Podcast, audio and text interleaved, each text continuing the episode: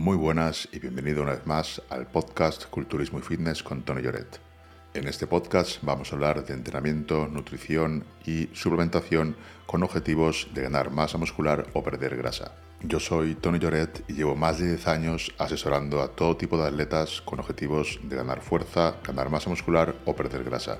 Si te interesa ese tema y quieres profundizar, tienes a tu disposición la membresía del club en la que por menos de 30 céntimos al día tienes acceso a todos mis cursos y rutinas, además de la formación del club. Es una formación de más de 100 horas en la que explico absolutamente todo lo que sé, cómo llevar tu preparación en cuanto a entrenamiento, dieta y suplementación, ya sea para ganar fuerza, masa muscular o perder grasa.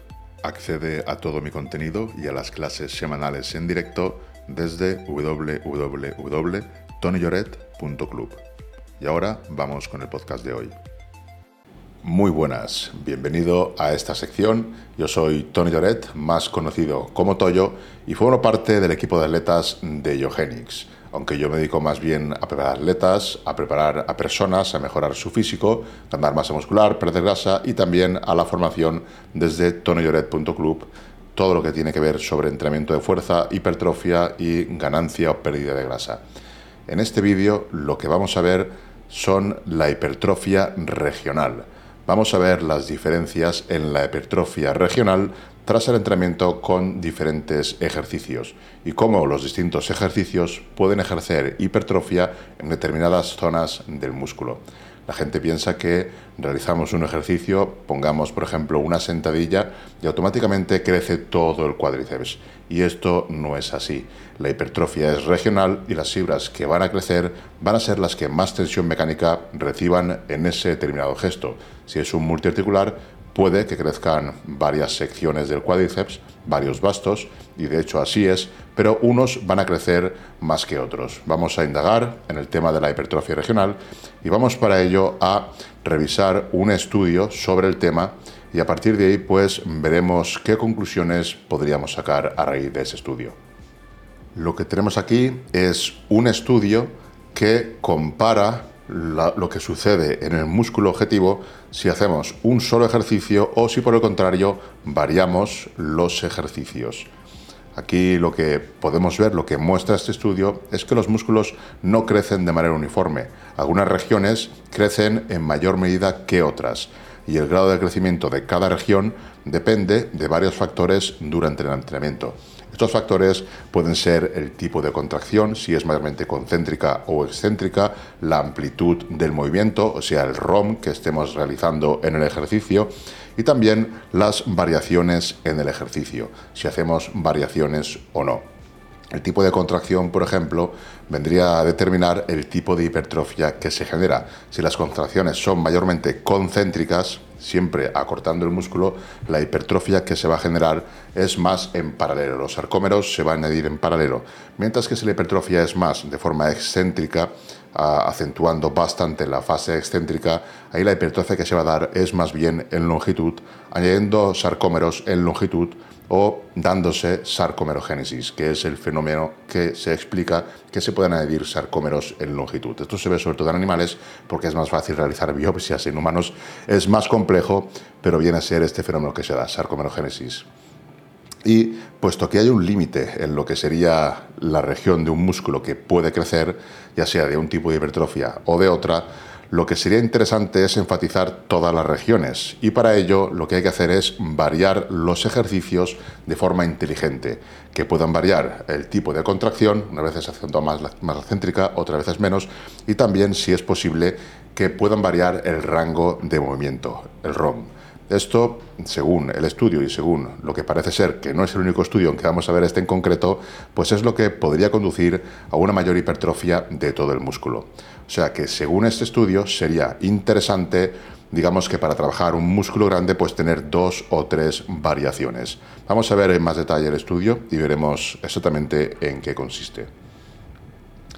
Aquí el objetivo del estudio era comparar el entrenamiento de fuerza de un solo ejercicio frente al entrenamiento de fuerza con distintas variaciones, concretamente tres ejercicios. Tenemos que cada entrenamiento tiene seis ejercicios, entrenan tres veces a la semana en series de entre 8 y 12 repeticiones y cada ejercicio tres series. Los tiempos están controlados, sería un segundo en la concéntrica y en la fase excéntrica dos segundos. Los descansos son entre, entre 90 y 120 segundos. O sea, es un minuto y medio o dos segundos. Es poco descanso, pero todos lo hacían así. O sea, si hay crecimiento, si hay hipertrofia, la va a haber para todos y todos están en las mismas condiciones. La muestra del estudio tenemos que son 22 hombres con experiencia previa en entrenamiento de fuerza, pero que no habían realizado entrenamiento de fuerza en los últimos cuatro meses. Hombres entre 23 años, 4 arriba o abajo. ¿Por qué se hace esto? ¿Por qué se cogen eh, personas que entrenaban fuerza pero que estaban desentrenados? Pues para que hayan cambios. Si cogemos a atletas que están muy entrenados, en nueve semanas que dura el estudio no se van a poder mm, apreciar cambios relevantes en las distintas porciones de las fibras. Entonces cogen a, personas que, digamos, saben entrenar porque ya estaban entrenando hace tiempo, pero ahora están desentrenados para que puedan conseguir ganancias, para que se vean esas ganancias. Cualquiera puede decir, ah, ese estudio no representa nada porque está hecho en una población que no entrenaba y de repente vuelve a entrenar sí representa. Lo único que sucede es que para que sea más rápido y sean nueve semanas en lugar de nueve meses, se coge a este tipo de población.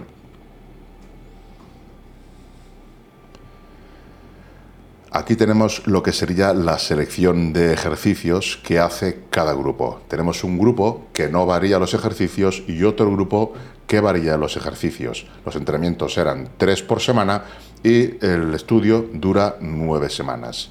Cada entrenamiento, seis ejercicios. Un grupo variaba y otro grupo no. El grupo que no variaba, pues siempre hacía los mismos ejercicios, que eran press de banca, jalón al pecho, curl de bíceps, extensión de tríceps, prensa de piernas y curl de piernas sentados.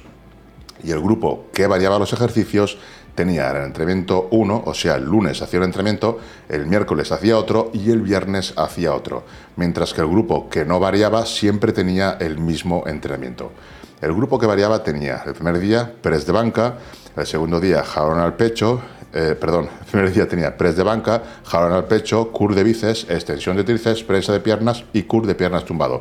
Exactamente el mismo programa de ejercicios que tenía el grupo que no variaba pero luego el miércoles sí que variaba los ejercicios y el viernes también variaba los ejercicios. Podemos verlos ahí en la diapositiva, los ejercicios que serían. Y aquí tenemos pues el grupo que variaba los ejercicios y el que no, y los ejercicios, pero bueno, ya aquí en inglés. La diapositiva anterior está en español. Tenemos aquí los resultados en cuanto a mediciones. ¿Qué es lo que se hizo? Pues se midió realmente si habían diferencias a nivel local, o sea, en las zonas del músculo, entre el grupo que variaba y el grupo que no variaba los ejercicios. Aquí podemos ver el, grupo azul, sería el grupo azul, la barra esta azul, sería el grupo que no varió los ejercicios. Y esta barra sería del grupo que sí que variaba los ejercicios. Esta sería la zona proximal del vasto lateral, la zona medial y la zona distal del vasto lateral. El vasto lateral es la porción del cuádriceps más exterior, digamos que lo que se mide es la zona proximal, que es la zona más cercana a la cadera, la zona medial sería la zona central y la zona distal sería la zona más próxima a la rodilla. Tenemos, como podemos ver aquí en, en el gráfico, que el grupo que no variaba los ejercicios consigue menos hipertrofia en la zona proximal, mientras que el grupo que variaba los ejercicios consigue bastante más hipertrofia. Lo mismo sucede en la zona media. Aquí el grupo que no varía los ejercicios, que sería el azul, consigue menos hipertrofia que el grupo que sí que variaba los ejercicios. Y en la zona distal, la zona más cercana a la rodilla, la hipertrofia es exactamente la misma. Si vemos los ejercicios, vemos que el grupo que no variaba los ejercicios hacía prensa de piernas y cur de piernas tumbado. Realmente el cur de piernas tumbado pues sería para isquios y no tendría demasiada relevancia en lo que sería el vasto lateral. Entonces prácticamente es prensa de piernas versus prensa de piernas que tiene el grupo que, que variaba los ejercicios, cur de piernas tumbado y luego tenemos media sentadilla. O sea que el grupo que variaba los ejercicios hacía media sentadilla, hacía también hack squat, y cur de piernas sentado eh, con una sola pierna y con dos. Los ejercicios que nos interesan serían para el cuádriceps, sería la prensa de piernas, que hacía exactamente igual que el grupo que no variaba. Luego tendríamos la media sentadilla, que sería un trabajo, digamos que más proximal, porque ahí no entran las fibras en estiramiento y de darse la hipertrofia en la media sentadilla sería esta. Esta hipertrofia es la que se consiguió con la media sentadilla. Al no tener un ejercicio en estiramiento, porque aquí no vemos que haya, bueno, tenemos la hack squat, este trabaja más en estiramiento, probablemente no mm, flexionaba la rodilla al máximo, porque si no, aquí debería haber más hipertrofia. Pero bueno, se ve claramente que variando los ejercicios, al menos en lo que sería el vasto lateral, consiguen más hipertrofia. Vamos a ver qué es lo que sucede en el resto de grupos. Tenemos aquí el recto femoral. El recto femoral es el vientre del cuádriceps que está, digamos, eh, más en el centro.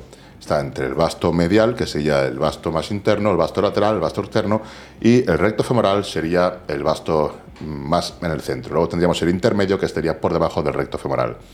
En el recto femoral vemos que ambos grupos logran aumentos significativos en el grosor muscular de las tres regiones del muslo anterior, de lo que sería el recto femoral.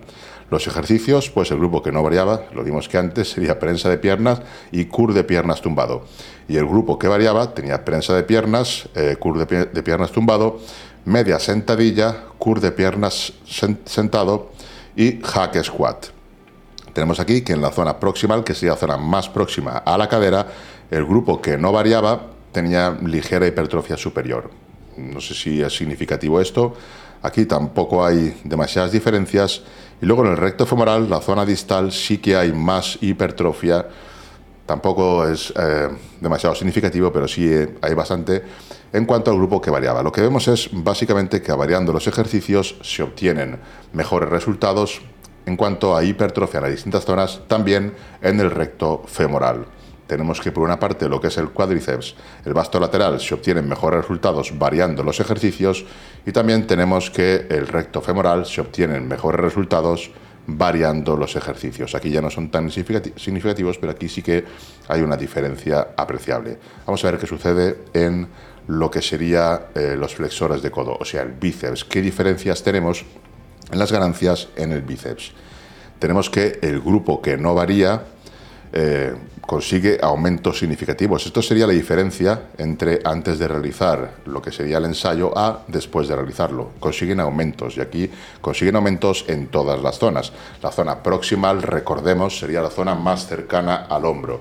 La zona medial sería la zona media del bíceps y la zona distal sería la zona más cercana al codo. Vemos también que la hipertrofia se da en distintas regiones, pero se da más con lo que sería el grupo que varía los ejercicios.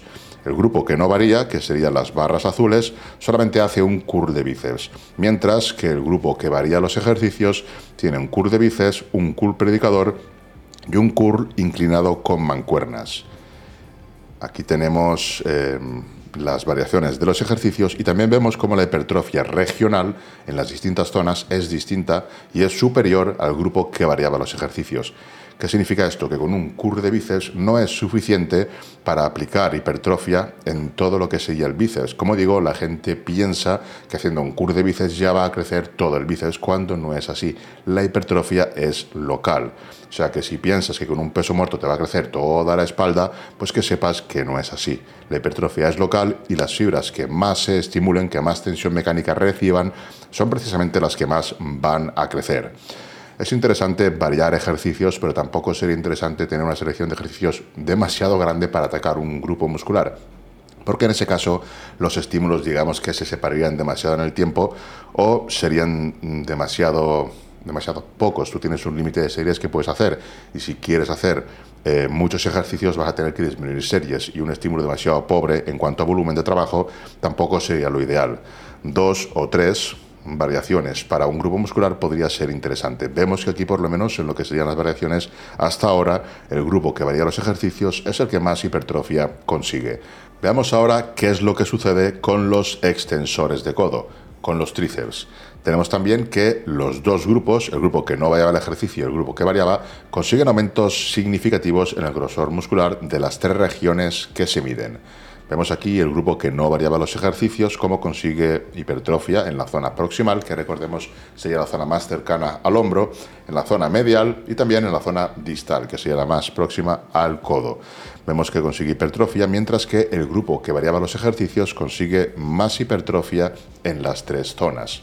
Tenemos pues que el grupo que no variaba el ejercicio únicamente realizaba una extensión de tríceps, mientras que el grupo que variaba el ejercicio realizaba una extensión de tríceps, una extensión de tríceps con cable sentado y patadas de tríceps.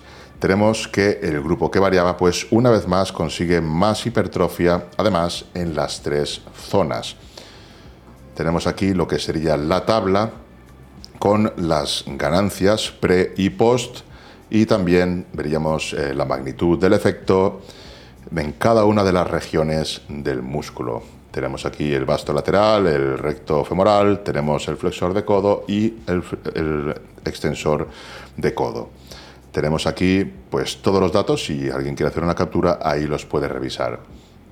Y según este estudio, las conclusiones que podríamos sacar sería que en, varones previamente entrenados, pero actualmente desentrenados, un programa de entrenamiento de fuerza que incorporaba una variedad de ejercicios provocaba un crecimiento muscular en todas las regiones de los músculos entrenados. ¿Qué significa esto? Que en varones eh, que entrenaban, pero que en ese momento estaban desentrenados, el variar los ejercicios fue mejor para conseguir más hipertrofia en todas las zonas de un músculo, en la zona proximal, medial y distal. Entonces, como eran varones que entrenaban antes, pero en este momento no entrenaban, ya no sirve, ¿no? Mucha gente pensará eso. Ah, vale, pero eso no es aplicable para mí porque yo entrené hace 10 años y a mí esto no me sirve. Sí sirve. El problema es que se elige este tipo de personas para que se puedan ver los resultados de forma significativa y en solo nueve semanas, en lugar de tener que esperar nueve meses. Si coges atletas que ya entrenen, que te se llaman avanzados o intermedios avanzados, van a tardar nueve meses en conseguir resultados similares. No es factible durante nueve meses hacer un seguimiento y controlar todos los detalles, ni para los investigadores ni para los atletas. Por eso se hace en sujetos, digamos, no entrenados en ese momento, pero que entrenaban, o sea, que saben entrenar, pero estaban desentrenados por el motivo que fuese. Ahora bien, que no quiera tomar esto en cuenta, pues perfecto, pero la realidad es esta, que la hipertrofia es local y si varías los ejercicios de forma inteligente, es muy probable que consigas mejores resultados, además en distintas zonas del músculo. ¿Qué quiere decir de forma inteligente? Que si tienes un cur de bíceps y lo varías con un cur con mancuernas, no estás variando absolutamente nada. Ahora bien, si tienes un cur de bíceps con barra con mancuernas y lo varías con un cur con el hombro en extensión, pues ahí sí que vas a estar variando el ejercicio y sí que vas a enfatizar distintas zonas. O sea que tu selección de ejercicios tiene que ser, tiene que estar hecha de forma inteligente para poder trabajar en todas las zonas del músculo. Este no es un estudio aislado, hay muchísima más evidencia. Si queréis, si te interesa el tema, me lo pones en comentarios y continuaré hablando de ello y de cómo puedes conseguir la hipertrofia en una zona u otra del músculo o cómo puedes conseguir la hipertrofia en paralelo, en longitud o incluso hipertrofia mediada por el estiramiento. Si interesa el tema, pónmelo en comentarios. Vemos también que un programa de entrenamiento de fuerza similar que incorpore más variaciones de ejercicio eh, va a provocar mayor crecimiento muscular que uno en el que no haya ninguna variación del ejercicio. Vemos también que además algunas regiones del músculo crecieron en mayor medida que otras con el programa que variaba los ejercicios. Ya digo que la hipertrofia es local y si tú varías los ejercicios vas a generar hipertrofia en distintas fibras, si está bien hecha la variación. Eh, si no varías los ejercicios, las fibras que se van a estimular siempre son las mismas y eso limita la cantidad de hipertrofia que puedes conseguir. Por lo tanto, lo más inteligente sería variar los ejercicios pero variar los ejercicios es dos o tres ejercicios por grupo muscular. Tampoco necesitamos demasiados ejercicios porque demasiadas variaciones dispersarían el estímulo y obtendríamos un efecto contrario. No conseguiríamos un estímulo suficiente para generar adaptaciones de hipertrofia. Lo dicho, si te gusta el tema, coméntame abajo y continuaremos hablando de esto. Espero que te haya gustado el vídeo. Muchas gracias por verlo completo. Síguenos al canal de Diogenis que no paramos de subir contenido. Un saludo y hasta la próxima.